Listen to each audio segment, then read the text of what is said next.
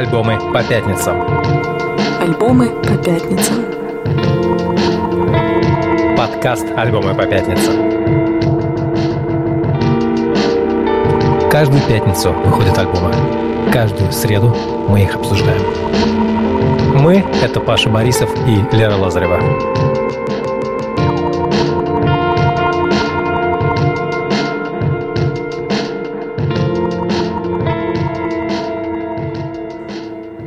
Лера, мне кажется, что один альбом, который мы сегодня будем обсуждать, довольно сильно про тебя. Сейчас я вот как бы будем загибать пальцы. Ситуация, когда у тебя пятно от вина на блузке, и ты думаешь, что это романтично. Было? Конечно. Ситуация, когда ты хочешь, не знаю, нарядиться мужчиной, чтобы тебя просто слушали. Хочется нарядиться в костюм, да, чтобы чувствовать себя как будто бы немного более весомой в обществе. Было. Чувствовал ли ты себя так, как будто тебе хочется, что, что ты завидуешь красивым парням, потому что им в жизни все в целом дается гораздо легче, чем девушкам? Каждый день. Мне кажется, что альбом группы Last Dinner Party, э, пожалуй, наверное, мой любимый дебют этого года, он ровно про тебя. Ты знаешь, я не могу не дополнить, что совсем недавно я ходила стричься, и когда меня уложили, я вдруг поняла, что я выгляжу ровно как вокалистка этой группы. Эбигейл. У нее прекрасное, прекрасное имя Эбигейл. Привет, привет, привет. Это подкаст «Альбомы по пятницам», в котором мы каждую неделю разбираем новые альбомы, которые вышли на этой неделе, и э, рассказываем, почему они нам нравятся и почему нам очень хочется их обсудить. На этой неделе главный альбом, который, наверное, вышел, который я, Паша Борисов, ведущий телеграм-канал «Альбомы по пятницам» и Лера, Лера Лазарева, ведущая телеграм-канала «Канал», который мы хотим обсудить. Это альбом The Last Dinner Party, uh, The Prelude to Экстази. Ты экстази. Да, я забыл его название. настолько, настолько мне он понравился. Лера, ты как бы давно следишь за этой группой? Ну, э, за этой группой трудно не следить с первого сингла, потому что он у них, наверное, был главный, и мы к этому еще вернемся. Но Last Dinner Party появились в медиаполе, наверное, так же резко и неожиданно, как и группа Wet Leg в свое время, да, когда она появилась на блогах с синглом «Шезлонг», да, с синглом «Wet Dream», и это были такие очень едкие сатиристичные хиты, да, тоже от лица молодой девушки в современном обществе, которая, ну, мягко говоря, насмеивается над своими бывшими, да, и вообще э, говорит о жизни в современном мужском обществе, мужском мире. Last Dinner Party появились похожим как будто бы образом, но, как уже сейчас видно с их новым альбомом, сильно отличаются от того, что это было с Leg. Поэтому я не могу сказать, что у меня было о них какое-то сразу сложившееся впечатление или что я создала о них какой-то образ, но мне за этим образом было очень интересно наблюдать, да, за тем, как они выглядят, какую музыку они создают и, конечно, о чем они говорят в своих песнях. Поэтому то, что я услышала на новом альбоме, привлекло меня еще больше. Но я думаю, здесь без какого-то проникновения в лирику, в тексты никак не обойтись. Вообще не обойтись. Что это за группа? Это только там 5-6 девушек, которые собрались, 7, не помню, их много. вот. Они собрались э, на первом курсе колледжа, в котором они, там половина из них училась, они друг другу понравились, начали учить вместе, ходить на концерты, бухать. А потом, поскольку это был какой-то очень хороший колледж, и они довольно талантливые все, они такие, типа, ну, давайте попробуем делать музыку их история взлета, вот как бы просто если посмотреть там на количество их прослушиваний в Spotify, там 3 миллиона, да, у группы, которой э, новый альбом вышел, ну, вчера буквально, когда мы записываем этот подкаст. А, это довольно невероятно. Группа, которая разогревала Rolling Stones, разогревала, не знаю, кого, кого Florence and the Machine, кого только не разогревала группа, про которую Флоренс Уэлч говорит, что это просто что-то потрясающее, там, не знаю, чуть ли не любимая современная группа. То есть, знаешь, вот когда ты видишь такое, у тебя сразу закладывается подозрение, а что происходит-то, да? В любом случае, да, то есть, как бы, а, здесь как бы, есть некая доля мизгинии в этом всем, потому что, когда читаешь комментарии, которые им пишут в соцсетях, довольно грустно, потому что там, типа, что они выступают под фанеру, что они не умеют играть, что за них кто-то все это придумывает. Ну, короче, такое, такое. Они уже злятся откровенно и пишут, типа, да, это все наши бойфренды, да, мы не умеем играть, все, отпалите от нас, идите в жопу. Вот. Но на самом деле все, конечно, вообще не так. Это довольно молодые девушки не из музыкальной индустрии, без богатых родителей, без кого-либо, а, которые добились всего потрясающим артистизмом. Это типа группа, которая главное, это, это вот как бы умение придумывать образы, умение играть в образы, умение ими э, жонглировать и придумывать не просто музыку, а какое-то, знаешь, такое довольно большое произведение. Они мне напоминают, вот если говорить про там, студенток, да, как, как у тебя наверняка в группе такие были, у меня, кстати, не было в моем институте, когда я учился, потому что он был там бездар, бездарным. Но, тем не менее. а потом я учился заочно, и тоже не был. Вот, знаешь, такие, которые, знаешь, устраивают движ, устраивают какое-нибудь представление, снимают какой-нибудь, не знаю, спектакль. Причем не просто какой-то, знаешь, как бы комсомольский спектакль в таком формате, да, типа, знаешь, офици- официозный. Типа, как сказала, значит, какая-нибудь там э, группа у нас типа в институте, как декан сказал, вот так мы и сделаем, типа для праздника. Не-не-не, которые делают вот это вот, но Эм, ну, как бы по-настоящему, как бы, которым, которые искренне устраивают движуху разную странную. Я думаю, здесь, знаешь, стоит дополнить, что те люди, которые не знают вообще, о чем мы говорим, только знакомятся с группой по нашему разговору, должны понимать, как вообще выглядят The Last Dinner Party. Если вы посмотрите на их промо-фотографии, вообще просто фотографии группы, вы увидите, если не ошибаюсь, пять девушек в барочных викторианских платьях, одетых просто в невероятно декорированные какие-то костюмы, у которых абсолютно нереальной внешности. Я бы сказала, что у них у всех нестандартные внешности. Я буквально смотрю и думаю, это кан- неканоничная красота. Это вот что-то как будто бы инопланетное.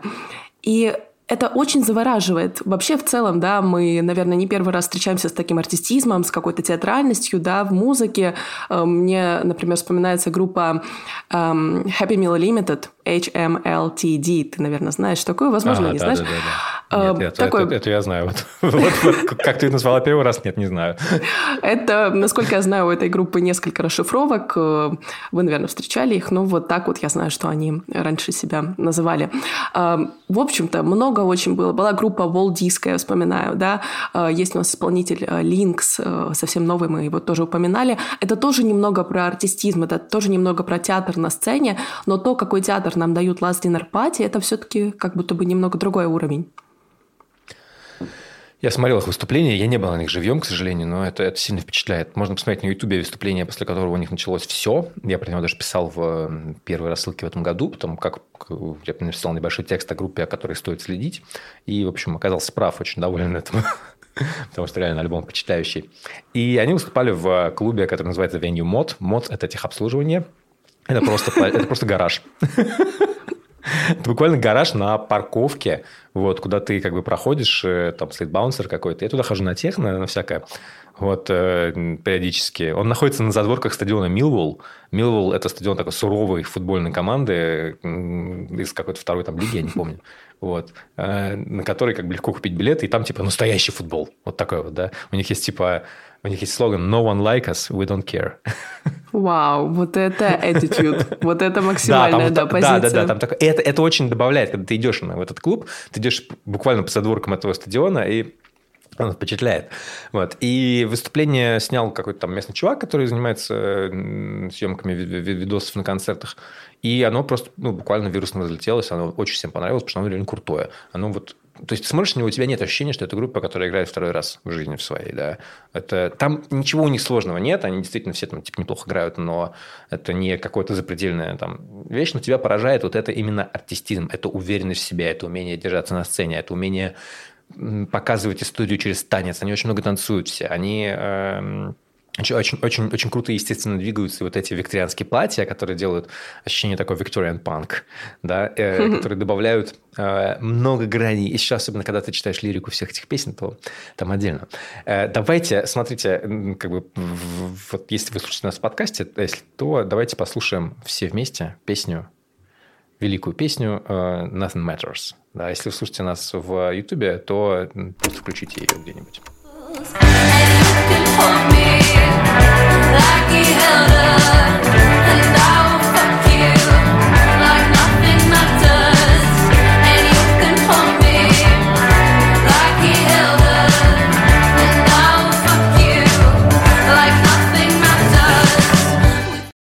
Мне очень нравится вот этот вот, знаешь, переворот в неком, в том, как пишется лирика современная, да, Э, что ты сейчас, допустим, 30 лет, 30-40 лет назад, ты такой текст никогда бы в жизни не услышала от женской группы.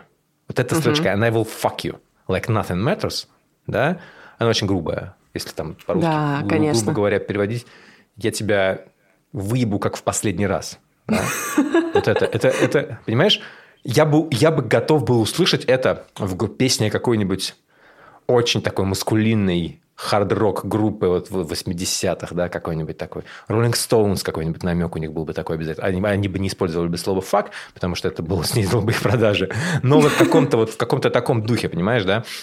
Э, и, а представить себе, допустим, кто-то, вот если 40 лет назад, кто у нас были в, в музыке, да, там какая-нибудь Сизи Кватро, а, если говорить про поп-музыку, Мадонна, которая подбиралась чуть-чуть аккуратненько, да, к таким вещам, но все равно да. это было нет, это представить было невозможно. Сейчас я не могу себе представить мужскую группу, которая так споет, потому что это вызовет у меня просто кринж.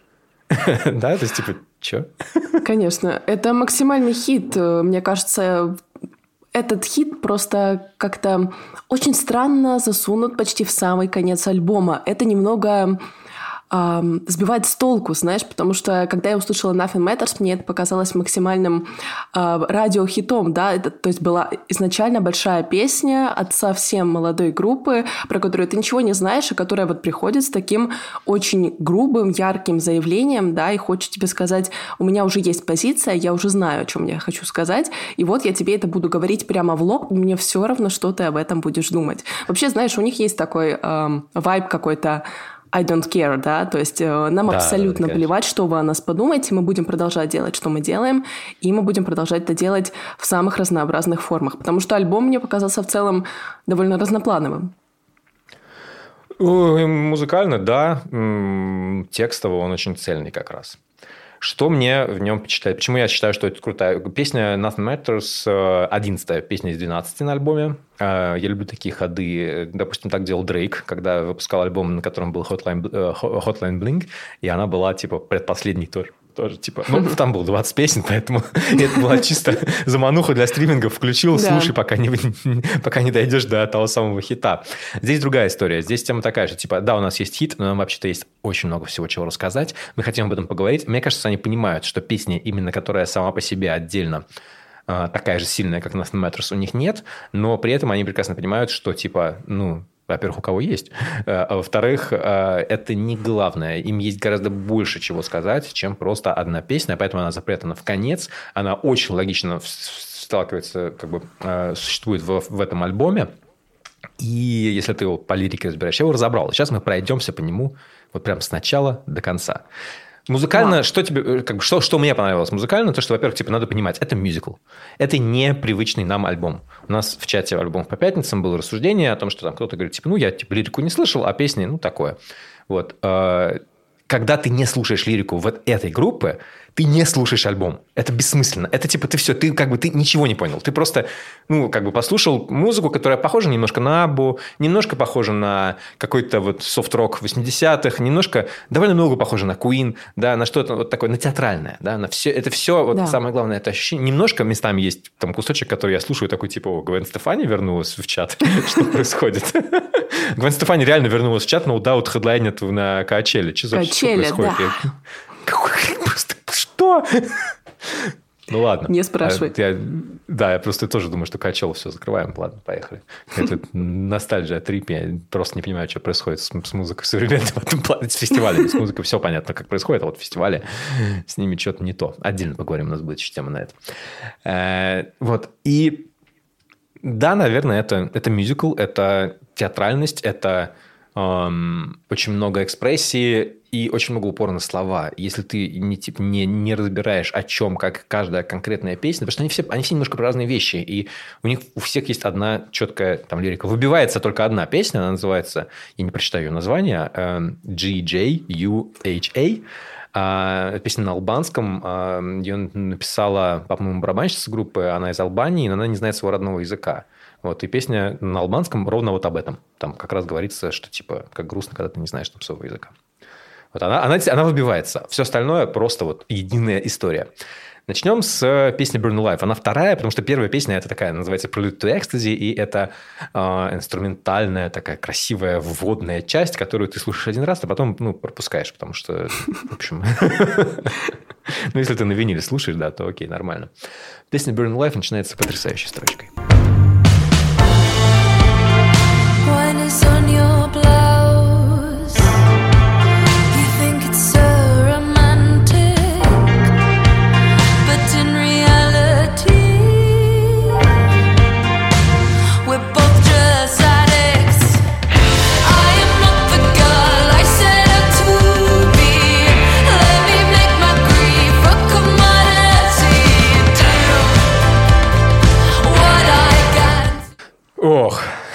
Хорошая Преврати песня, конечно. горе да, в какой-то продукт, э, в комодити, да, угу. вино на моей блузке. Я думаю, что это так романтично, но в реальности мы просто два зависимы, да. Я не та девушка, да, да. которую ты выбрал.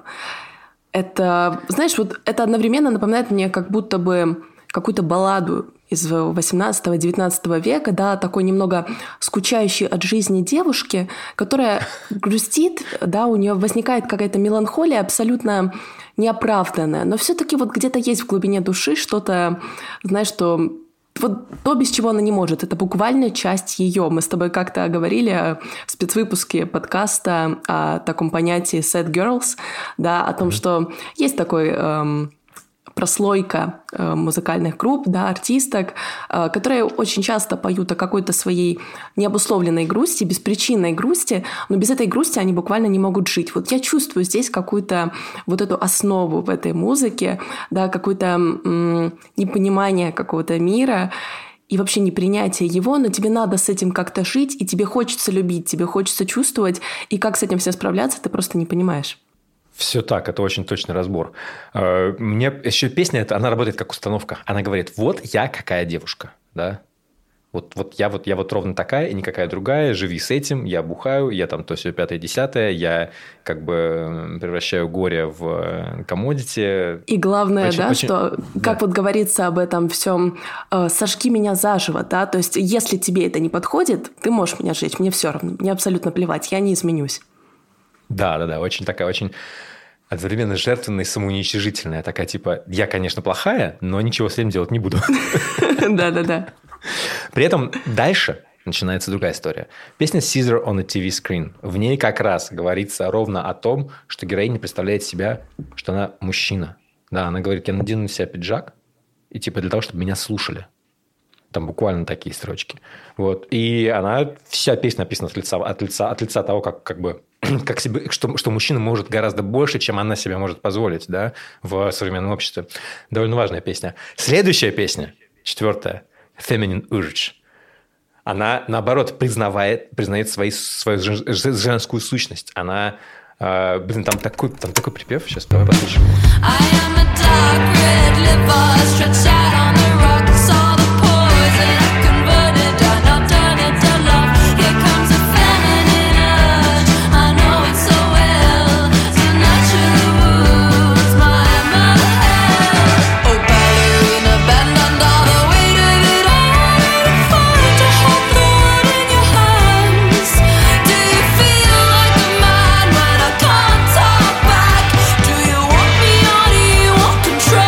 много текстов, я думаю, у тебя отзывается. Давай расскажи мне, что ты думаешь Конечно. об этих строчках.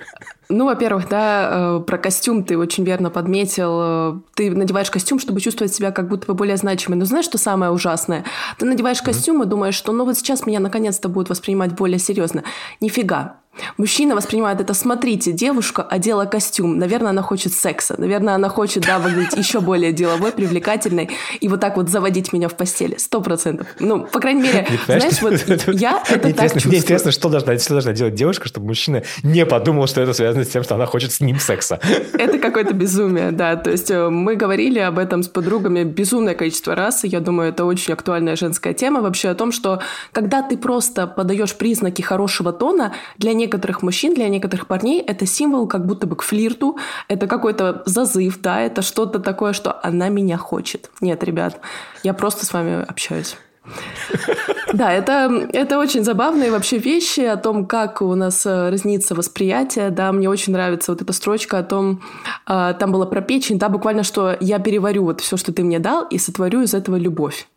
Ну, кажется, mm-hmm. это очень красивая мелодия, в общем, метафора, да, но и помимо того, что здесь есть вот это красивое лирическое наполнение, здесь есть вот эти динамические скоки, да, мы слышим вот эту мелодию, как она развивается, и как голос вокалистки уходит у нас куда-то просто да, в безумные превращается высоты. в Гвен Стефани абсолютно на 100%. Да, то есть это, это очень красиво. Вообще музыкально этот альбом, он мне напоминает какой-то буквально выступление, знаешь, вот у тебя есть какие-то рассказы, у тебя есть истории, эти истории перемежаются какими-то взлетами и падениями, да, и тебе рассказывают как будто бы от лица разных, может быть, героинь, но вот такую одну целостную историю.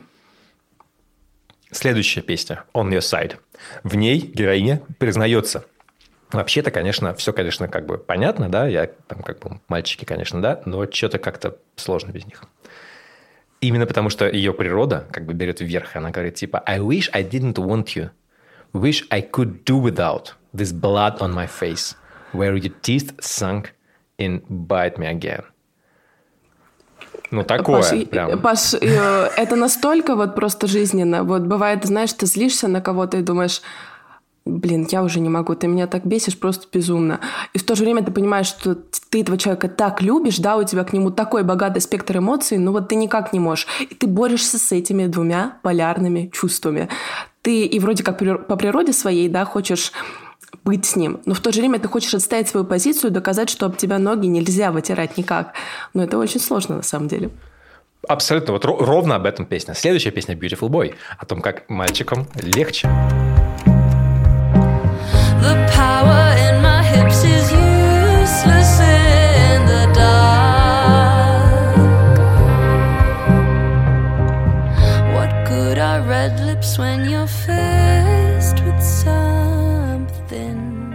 меня поражает, как они с довольно такого типа, ну, грустной темы, да, доходят до просто мрака абсолютного. Потому что вот эта строчка песня начинается со слов «The best a boy can be is pretty». И о том, что типа вот, ну, как бы я завидую мальчикам, о том, что как бы красивым мальчикам довольно все типа относительно, ну, как бы это, естественно, восприятие со стороны, но в целом, если в разных условиях говорить, да, то, наверное, если женщина хочет быть в современном западном обществе, скажем так, добиваться чего-то того же, чего добиваются мужчины, да, не какую-то свою собственную отдельную женскую роль да, там, вести в жизни, а именно как бы быть вот, равноправным абсолютно человеком, который хочет, не знаю, там, грубо говоря, руководить компаниями, быть там каким-то классным, успешным, все дела, то, конечно, красивому мальчику в жизни в целом будет, наверное, попроще, чем красивой девочке. Так, ровно так же красивой, да. Она другие, у нее другие будут свои бонусы, да. Но она про эти бонусы рассказывает в другой строчке. Строчка звучит так. The power in my hips is useless in the dark. What good are red lips when you're faced with something sharp? То есть, когда наступает темнота, и я понимаю, что здесь имеется в виду не темнота спальни, а темнота переулка, да, сила в бедрах, которая как бы, вот если мы говорим там про то, как общество воспринимает красивую женщину, как многие мальчики молодые сейчас, да, воспринимают они такие, типа, вот, ну, там, женщины там, у них как бы есть, есть как бы, грубо говоря, сила владения сексом, да, владения угу. вот этим вот, да, Потому что как бы они же не могут в современном обществе взять секс просто так. Как бы это же недопустимо в современной этике, которая, которая их бесит. Да? Это не современная этика, друзья, это просто обычная этика. это даже не этика, это просто закон. Вот. И она говорит, типа, все это, конечно, хорошо, да, вот оно есть, да, но наступает темнота в переулке, да, и когда и как бы никакого толка от этого нет, потому что твоя сила уходит, и никакого толка в твоих а, красных губах нет, когда тебе нож в горло представляют. Вот. А это как бы deep. Это безумие. Возвращаясь вообще да, к начальным строчкам, э, это буквально для меня олицетворение того, что да, если мальчик э, немного более привлекательный, значит, ему в жизни уже повезло. Знаешь, у нас э, всегда в моем как-то кругу друзей ходила такая шутка, если мальчик более-менее прилично оделся и помыл голову, все, он на высоте. То есть тебе практически не надо делать ничего, да, и ну, все это можно свести к обсуждению того, да, эм, сколько вообще вещей приходится делать девушке, да, чтобы выглядеть вроде как достойной в обществе. Ну, здесь, конечно, уже можно дальше удариться в патриархат, да, в какой-то капитализм, и как это все взаимосвязано, но мы этого делать сейчас не будем. Но мне еще вспоминается такая вещь, эм, была такая следовательница по имени Кэтри Хэким, и в 2010 году она написала работу по теме «Эротический капитал». Э, в общем-то, очень такая интересная, спорная тема, которая э, говорила о том, что у нас есть социальный капитал, да, у нас есть экономический капитал, какие-то э, деньги, социальные связи, и у нас есть эротический капитал. Это вот как раз-таки то, что мы из себя представляем с точки зрения того, как мы коммуницируем с людьми, как мы взаимодействуем, какая у нас есть сексуальная притягательность, какая у нас нас есть красота, что вообще красота значит да, в нашем обществе, и как ты умеешь правильно распоряжаться этим капиталом. И вот она говорила о том, что даже буквально способность рожать детей – это тоже своего рода эротический капитал, потому что ну, конечно, да. ну, это привлекает да, э, мужчин, продолжение рода, сам, ты дальше сам знаешь, как это э, работает. И, в общем-то, вот это все куда-то меня наводит на эти темы о том, что как вообще молодой девушке справляться с этим эротическим капиталом, да, нужно ли его копить, нужно ли его использовать, а ты без него никак не обойдешься, он в любом случае присутствует в жизни каждого человека, да, не только женщин, но и мужчина. И что вообще с этим делать? То есть это такое, опять же, непонимание немного мира и страх, боязнь встретиться с этим реальным миром, где этот капитал используется в не тех целях, да, не какого-то продолжения семьи, я не знаю, или поиска э, спутника по жизни, а когда ты реально сталкиваешься с угрозой, вот буквально такого темного переулка. Э, дальше альбом развивается примерно таким же образом. В песне Sinner рассказывает про очень там очень хорошая строчка "Felt like a sin", типа типа я хочу тебя, хотел бы, хотелось бы тебя встретить до того, как это ощущалось как грех. Про какую-то, знаешь, про, про, то, про то, что ты говоришь про невинность отношений, да, мужчины и женщины, дружбы, да, какой-то, и типа, или просто восхищение, или чего-то чего такого. Вот. А, ну и дальше просто она, героиня лирическая, рассказывает про то, как э, она переживает какие-то отношения. В итоге в конце она приходит к песне Nothing Matters, в которой она рассказывает про I will fuck you like nothing matters. Вот. А, и последняя песня Mirror, она заключающая, она как бы зацикливает все это. Она признается, она сравнивает себя с зеркалом и признается, что она, наверное, пока на нее не смотрит, она не чувствует себя так, как будто она существует в принципе. То есть это весь альбом про поиск современной женщины, про поиск себя, да, который в, когда тебе там, не знаю, чуть за 20, да, он, наверное, связан с твоим, с твоим партнером, да, потому что потом ты вырастаешь, и, наверное, ну, кто вырастает, кто нет, все по-разному, ты начинаешь как-то себя воспринимать отдельно, да, как-то как, как, как человека, да, который вне, вне, вне как бы отношений, вне вот этого вот эротического капитала вполне возможно, когда ты воспринимаешься как человека, который такой типа говорит, ну, знаете, я, наверное, может быть, это всего не очень хочу, да, или там, это же можно так сказать, но когда тебе чуть-чуть за 20, это довольно сложно. Ты, твоя жизнь только начинается, у тебя есть какой-то, не знаю, какой-то образ, который тебе родители, общество накладывают на тебя, и вот ты что-то с ним делаешь. Этот альбом ровно об этом. И это, конечно, потрясающее высказывание. Меня оно очень сильно впечатлило. Но вот, опять же, это, если ты слушаешь это просто без текста, без вот этого какого-то объяснения о том, что там происходит, я не знаю. Он звучит просто как, ну, норм музыка, ну, такое. Когда Мне... ты цепишь эти, цепляешь эти строчки, тебя прям такой, ух ты, как вы придумали это все? Мне, конечно, бросилась в глаза э, строчка в кредитах, где было написано, что продюсером этого альбома стал Джеймс Форд. Это человек, которого мы с тобой как-то в подкасте упоминали. Угу. Человек, который ответственен за музыку Arctic Monkeys, Falls, Florence as a Machine, Depeche Mode и кого только нет, если честно. В общем-то, если вы знаете, как звучал последний альбом Arctic Monkeys, да, который отличался таким довольно лаунжевым звуком, я бы сказала, довольно mm-hmm. расслабляющим, но в то же время со своей динамикой, то вы, наверное, поймете, как звучал, э, точнее, как это могло отразиться на альбоме The Last Dinner Party, который тоже имел какой-то такой вайб, немного расслабленный, но в то же время напрягающий, да, особенно в моменты какой-то ключевой лирики, музыки. Это альбом недели, однозначный highlight, и слушать его без того, чтобы подсматривать строчки, правильно все Паша сказал, не имеет смысла. Ну вот для этого мы, наверное, эти подкасты и делаем, чтобы делиться с вами такой музыкой.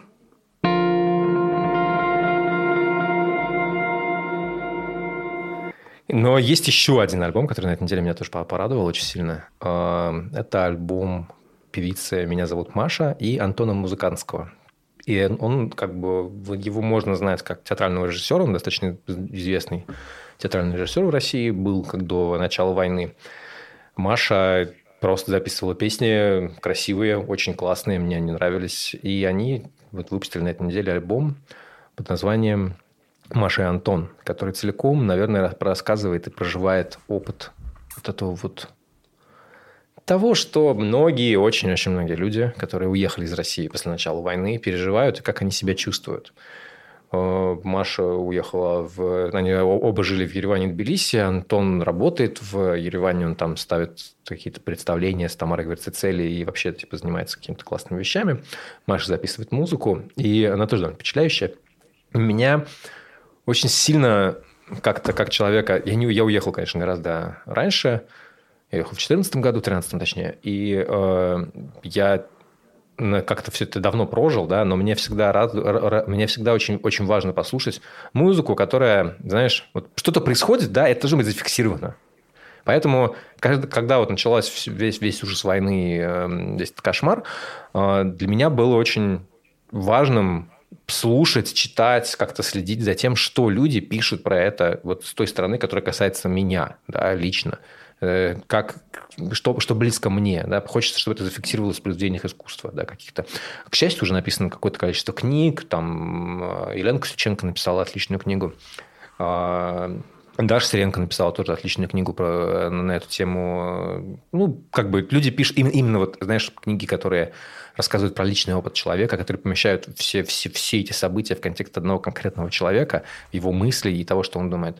А, довольно много альбомов было написано, которые чаще всего обращались непосредственно к самим событиям войны, реакции общественной. И не очень много альбомов были, было записано, которые перепроживают и переживают вот это вот ощущение потери дома. Мне важно их послушать, потому что они как бы мне тоже там близки, мне я переживаю, потому что большое количество моих друзей уехало, особенно там, там в Ереване, и в Тбилиси, и в Белграде, и в Лиссабоне, и не знаю где еще, в Стамбуле, куда я еще разметал моих друзей. Ну вот в Прагу, в Брно только ты, по-моему. А, знаешь, Брно, прости.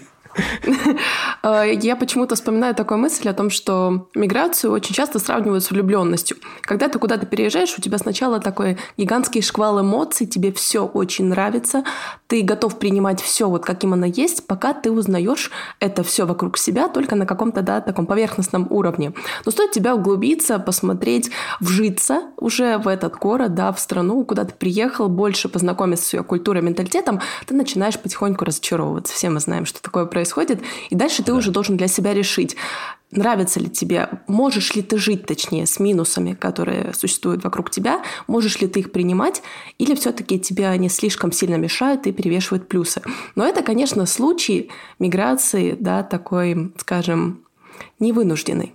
Когда у тебя вынужденная когда захотел. миграция... Когда просто да, захотел. Когда ты захотел, сам захотел, когда, когда, решил, когда ты, Конечно. Когда ты едешь куда-то, а не откуда-то. Не от чего ты Все убегаешь, верно. а едешь куда-то. Да. И тут совершенно другая эмоция. Альбом Маши и Антона, вот он ровно про это. Давай, во-первых, сначала послушаем, что они сами говорят. Альбом для меня получился срезом двух почти последних лет иммиграции и девяти лет нашей с Антоном дружбы. Я рада, что на нем живут разговоры про переезд, про дом, а, про чувства, про семью, про скучание, про расставание. И мне важно, что это все собрано в одном месте и собрано в один какой-то сторител. То есть каждая песня, она про свое, но в общем и целом это разговор про какие-то большие лопасти, которые между вами и между вами и миром происходят, пока вы вместе растете. Мне было страшно не донести до записи вот эту хрупкую сердцевину каждой песни, которую ты чувствуешь, когда вот только-только что-то написалось, и ты такой, да, о боже, типа песня как есть. И между тем, как песня написалась, и тем, как мы пришли на студию, прошло довольно много времени, и эм, я репетировала много перед записью, потому что у меня не было внутреннего права на какую-то техническую ошибку. И когда технические детали все встали на места, гораздо проще рассказать историю, которая в каждой песне живет. И я рада, что мы это все донесли. Было очень страшно. Была очень вот большая запись с восьми микрофонами, а, что мы все это донесли в таком сеттинге и рассказали. Альбом получился хороший. Я очень горжусь. Еще забыла сказать, очень важно, хотелось записаться именно лайвом, потому что когда вы вместе, восемь человек, ловите эмоцию и живете вот эту одну историю на студии, это очень страшно и технически непросто, но эм, именно вот в таком э, формате, мне кажется, получилось из-за него сохранить то, что мы хотели сказать. Вот это взять, поймать и прожить разом, а не как бы долгой студийной отдельной работой. Классный рассказ. Да, становится гораздо понятнее, знаешь, какая прелюдия, да, о том, что мы да. сейчас услышим, да. А теперь альбом. Начнем с песни, наверное, э, «Дома».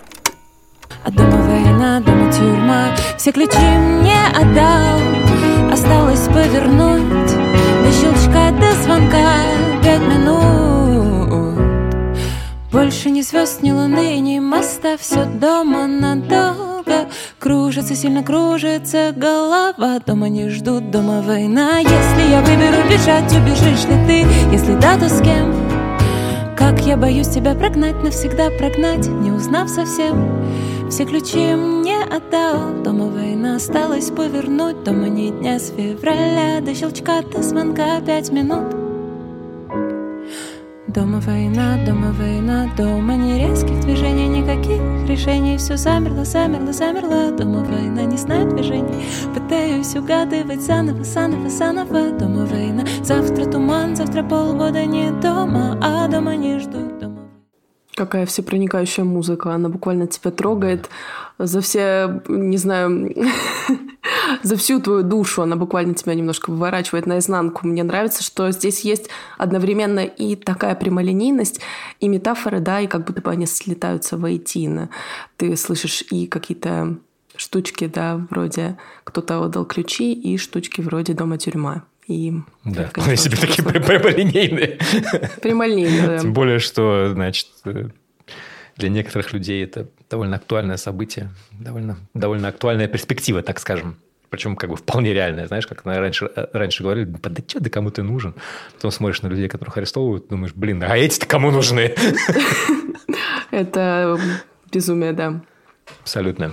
Вот. Мне очень нравится в этом альбоме, вообще во всей в его, то, что, во-первых, это двух человек, он это довольно подчеркнуто, мы сейчас это услышим в следующей песне. И мне нравится его лирическая составляющая тем, что, ну, как бы, вообще вот такой музыки, да, то есть, кто такая Маша, да, она довольно... Я слежу за музыкой Маши довольно давно, там, несколько лет, и мне нравится у нее довольно какие-то, знаешь, небанальные метафоры, да, для довольно простых вещей, да, каких-то а, что песни под пианино про любовь поют много кто. Мне такие альбомы присылают, не знаю, пачками. И они довольно редко меня цепляют, потому что, а, потому что в них не хватает, знаешь, какой-то какой-то глубины и второго уровня, да. Это вечная тема. Если ты придумал первую, как бы, если ты придумал какую-то первую метафору, да, подумай еще чуть-чуть и подумай вторую. Вот вторую, скорее всего, будет лучше. Она будет более глубокой, более интересной. Придумалась первая рифма.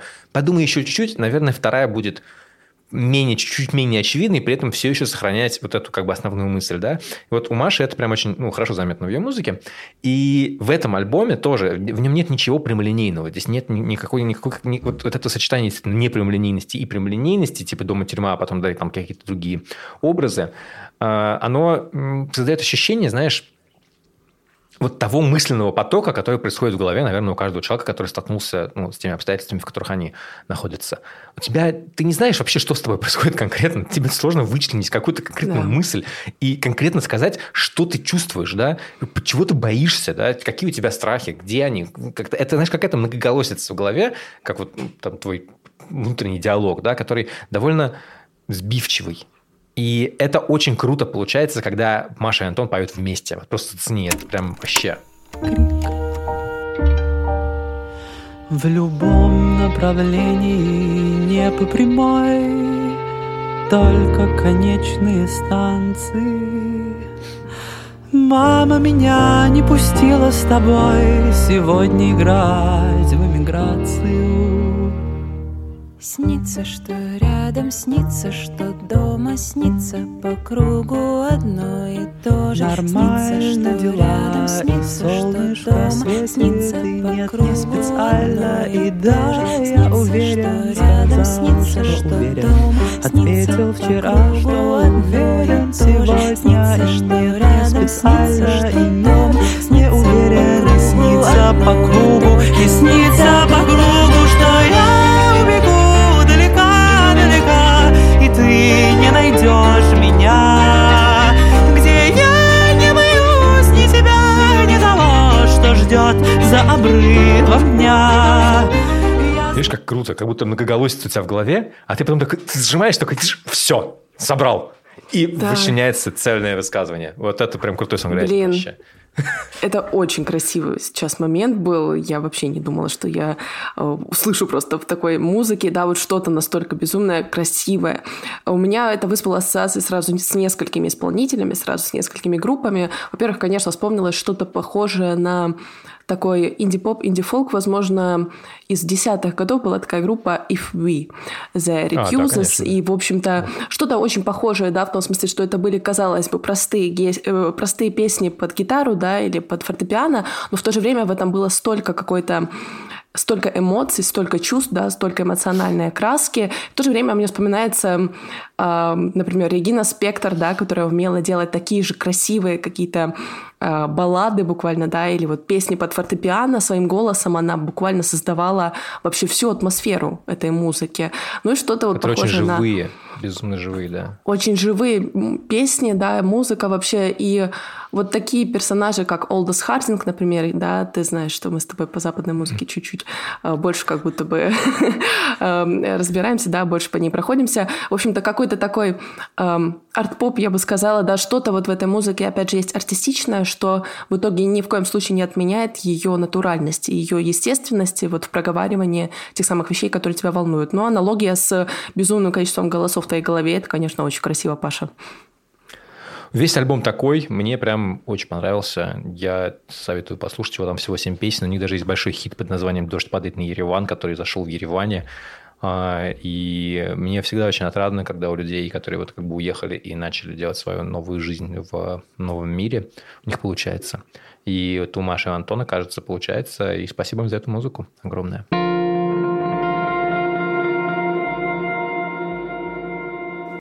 Ну, кажется, альбом этой недели мы для себя уже выделили. Альбом, который мог, может стать альбом недели, тоже мы уже послушали. Ну и давай, наверное, немножечко поговорим о событиях, которые тоже волновали музыкальный мир за последнее время. Это, конечно, премия Грэмми, с которой у меня, откровенно говоря, нет тесной связи. Я вообще не думаю, что меня эта тема когда-либо волновала. Но все-таки есть вот что-то, да, в том, что когда ты слышишь какие-то фразы, этот артист был номинирован на Грэмми, да, или он получил какую-то статуэтку Грэмми. Все-таки такое довольно резонансное событие в музыкальном мире, особенно что касается эм, такого коммерческого музыкального мира, большого мира, я бы сказала, да, каких-то поп-звезд.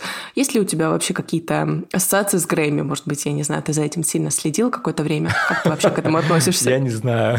Я не знаю, сложный вопрос. Потому что вообще премии – это довольно большая чушь.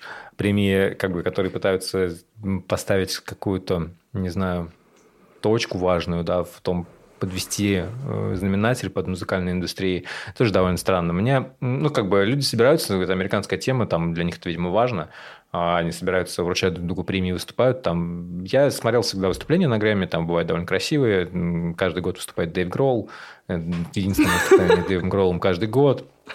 Я не знаю, это все у меня вызывает ощущение какой-то забронзовевшести а- адской, потому что когда ты смотришь на то, как насколько сильно, насколько много лет отступает, отстает вся эта индустрия от чего-то а, того, что, как, как я музыку воспринимаю, да, как я ее слушаю, ну, это просто как не моя история совершенно. Это реально на эти номинации, такой, типа, никто эти люди, нет? Никого А не у тебя-. Это Нет, правда, нет. на самом деле, Я скорее нет, не то чтобы я никого не знаю, нет, я, в общем, наверное, многих знаю. В некоторых, в не- в некоторых категориях я действительно э, никого не знаю. Вот, а так-то в целом нет, ну, мне, мне все понятно, о ком идет речь. Просто ты смотришь на номинацию, типа, не знаю, рок, и там... Я не знаю, кто в этом году номини- номинирован на лучший рок-альбом, но если у Греты Ван Флит был альбом, то там он будет, да, понимаешь?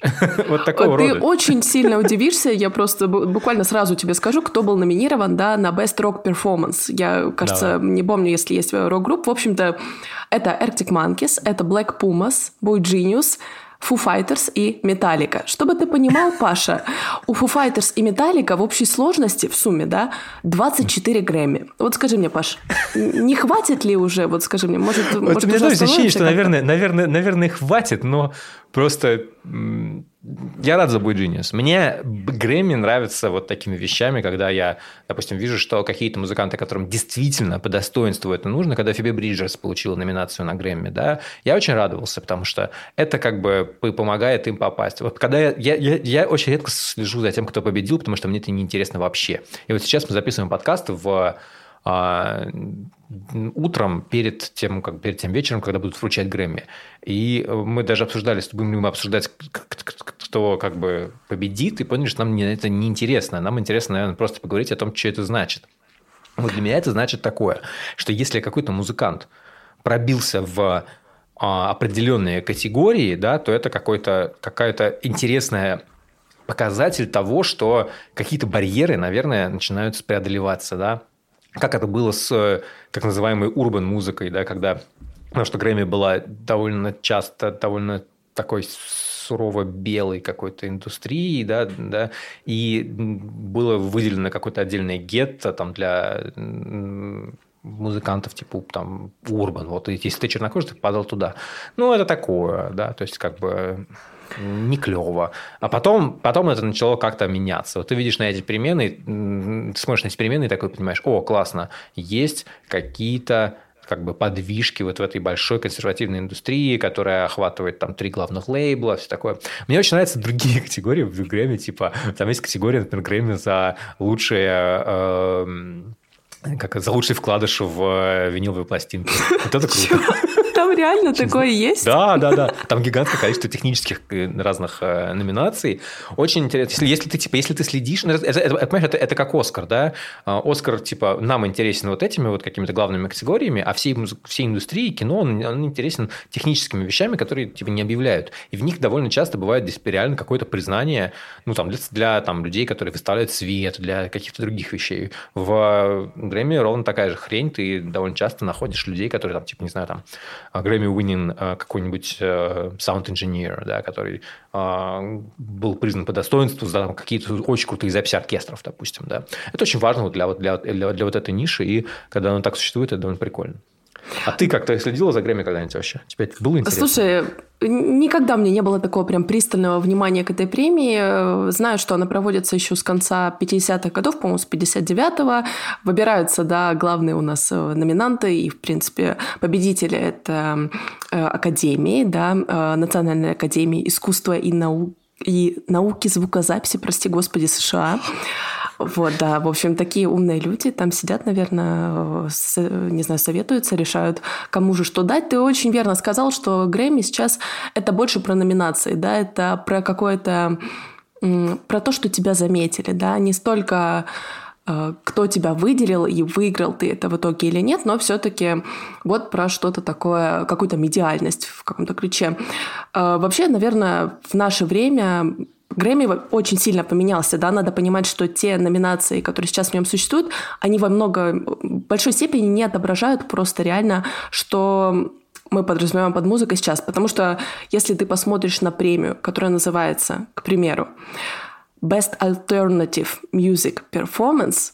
Ну, что для тебя альтернативная музыка? Альтернативная музыка, да, это вот для нас, я не знаю, это может быть начало нулевых, какой-то вот альтернативный рок вот для меня это, знаешь. Но сейчас у нас уже очень много рока, который априори не коммерческий, не просто рок, да, то есть у нас не просто рок, который там там, да, или вот что-то такое супер какое-то классическое. У нас, в принципе, уже та музыка, которую мы слушаем, она сама по себе альтернативная. У нас классический рок, если, прости господи, меня сейчас, наверное, заканчивает, ну, металлика, да, вот я могу это отнести просто вот к рок-группам, да, но это не рок, конечно, но вот именно в контексте Грэмми это будет так звучать. То есть это немножко такое же пережитки прошлого, да, то вот, что несет с собой Грэмми, поэтому они пытаются как-то немного из этого сейчас выкарабкаться, да, придумывают, как-то заменяют, что у нас уже больше нет категории там world music, да, опять же urban music, все это как-то меняется, это такой отдельный вопрос. Сейчас Грэмми это больше про перформансы, именно про выступления, да, потому что мы проснемся утром в понедельник и увидим ленту каких-то новостных медиаканалов о том, что вот выступление какого-то артиста на Грэмми вчера, да, там вечером на церемонии вручения. Есть четыре главных премии, четыре главных номинации, да, точнее, которые такие создают ядро буквально Грэмми. Это Album of the Year, это Record of the Year, Song of the Year и Best New Artist. Это, в общем-то, четыре такие самые-самые главные. Давай я тебе вот просто зачитаю с каждой категории номинантов. А Давай. ты подумаешь, вот кто мог бы вообще в целом победить, или, скажем так, кто, по твоему мнению, победит, а кто заслуживает победы. Да, то Окей, есть это давай, немножко такая спорная тема. Хорошо, слушай, Погнали. прикольно. Вы когда будете это слушать, вы будете уже знать результаты, поэтому а, сможете на- на- надо мной поугарать. Давай. Надо мной тоже, Паш, поверь мне, я тоже, я тоже тут кое-что придумала. В общем-то, альбом the Year, номинации. Boy Genius, The Record, Жанель Мане, The все, Age of Pleasure. Все, все, все, все, все, все.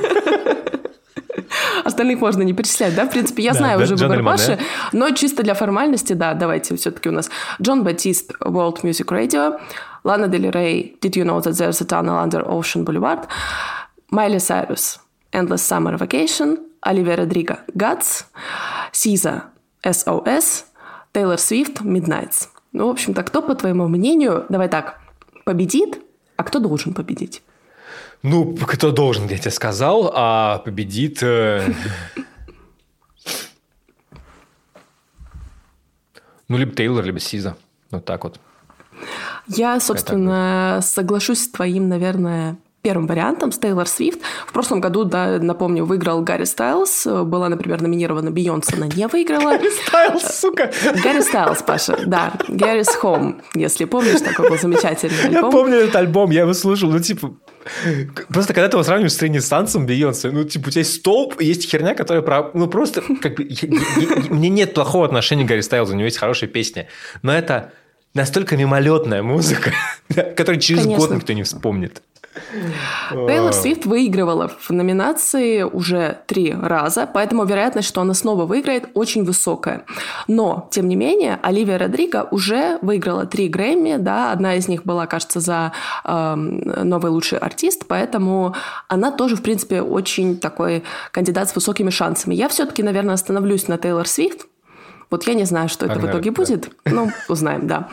Record of the Year. Это очень странная номинация. Что, блин, значит рекорд вообще, да? То есть вы спросите себя, а почему там есть рекорд, почему там есть альбом, а есть сонг? Там, там есть концепция, да-да-да. да, там Есть концепция, имеется- и я докопалась все-таки, что это значит. Давай, давай, рассказывай. Номинация Record of the Year, она предназначена для награждения артистов, да, которые записали хорошую песню, то есть это очень похоже на сон года, только с большим упором в исполнение и продюсирование, да, то есть определенного трека. То есть, но в целом это вообще довольно загадочная категория даже по меркам Грэмми. Record of the Year у нас вот такие номинанты. Билли Айлиш, What Was I Made For, да, ты знаешь, это из саундтрека к Барби. Boy Genius, Not Strong Enough. Джон Батист, Worship. Майли Сайрус, Flowers. Оливия Родриго, Vampire. CCA, Kill Bill. Тейлор Свифт, Anti-Hero. Виктория Мане, Oh My Mama. Кто победит, а кто должен победить? Ты знаешь, много хороших песен, а много странных песен. Много очень, да. да. Типа, А, ну, серьезно, у Оливии Родриго на этом альбоме была песня гораздо лучше. Это песня Bad Idea, obviously, моя любимая. А, а Vampire хорошая, но типа, ну если ты говоришь именно как рекорд, там я могу понять, что имеется в виду. Нет, как рекорд, конечно, ну, то есть, как бы очевидно, у меня нет вопросов про Boy Genius. У Boy Genius есть песня более серьезная, именно как рекорд, где а, у них огромная крутая очень многоголосица, да, а, в, э, в 20 Dollars, например, очень там круто все сделано. Вот. Именно как вот, когда технически все, все классно записано. Но да, если, если иметь в виду как record of the year, да, именно как вот как чтобы все вместе было как продакшн, как записано, как сделано, как задумано, ну пускай будет э, Оливия Родриго вот именно за тот момент, где она орет в конце. Да, это хороший кусочек. Я не знаю, кто вообще выиграет, да, но опять же, вот, например, Билли Айлиш, она несколько лет назад стала первой артисткой, которая получила эту награду дважды со времен YouTube. Но, то есть я, в принципе, делаю ставку на то, что Record of the Year может получить Билли Айлиш, хотя я также думаю, что Билли Айлиш может выиграть именно Song of the Year, но если здесь не будет Билли Айлиш, я все-таки делаю ставку на Майли Сайрус, потому что я прочитала такой небольшой инсайт о том, что э, над этой песней Flowers работал звукоинженер, который является фаворитом Академии, поэтому, ну, тут свои, как ты понимаешь, терки, да, свои какие-то внутренние штуки. Song of the Year. Вот эта премия уже больше дается сонграйтерам. То есть, если ты в записи песни, точнее, в ее создании, да, в написании лирики, ну и вообще песни, да, не участвовал в такой мере, как, например, это должно быть по меркам этой премии, ты, возможно, все-таки куда-то уйдешь больше в категорию Record of the Year. А, песня года. Вот какие у нас номинации. Они очень похожи на Record of the Year. Билли Айлиш, вот Was I Made For. Дуа Липа, Dance the Night. Это тоже с альбома Барби. А, Джон Батист, Butterfly. Лана Дель Рей, A and B. Майли Сайрус, Flowers. Оливия Родриго, Vampire. CZA, Kill Bill. Тейлор Свифт, Антихиро. Ну, я выбираю, наверное, плану 7 э, минут. Круто. Пускай будет 7 думаешь, песня, Лана, вы... Тебе бы хотелось, чтобы она выиграла, или ты думаешь, она реально выиграет? Слушай, я не знаю, кто, кто тут выиграет, не выиграет. Я тебе говорю, что, что мне, как бы, как мне, что я бы выбрал. Вот так вот, вот прям по-серьезке, да, потому что, типа, опять же, у меня есть, конечно, склонность везде говорить, что бой Genius, бой Genius, но давайте, как бы, будем, как бы, вот я пытаюсь, пытаюсь как-то принять эту роль, как, как мне бы хотелось, да, пускай это будет Лана.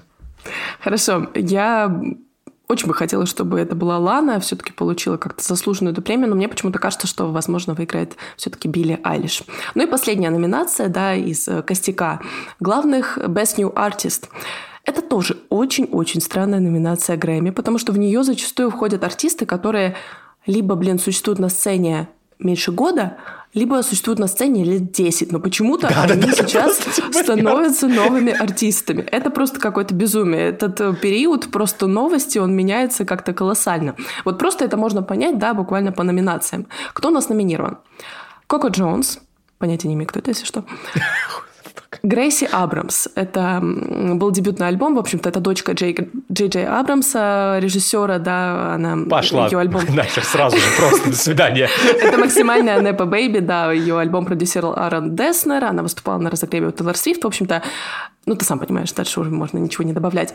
Фред Again, Ice Spice, Jelly Roll, я вообще хер знает, если честно. Ноа Кан, тоже вообще не очень сильно. Виктория Моне и The War and Treaty. Мне даже пришлось загуглить, что это вообще The War and Treaty. Это какой-то супружеский фолк-кантри дуэт, который выпускает музыку а, реально последние лет 10.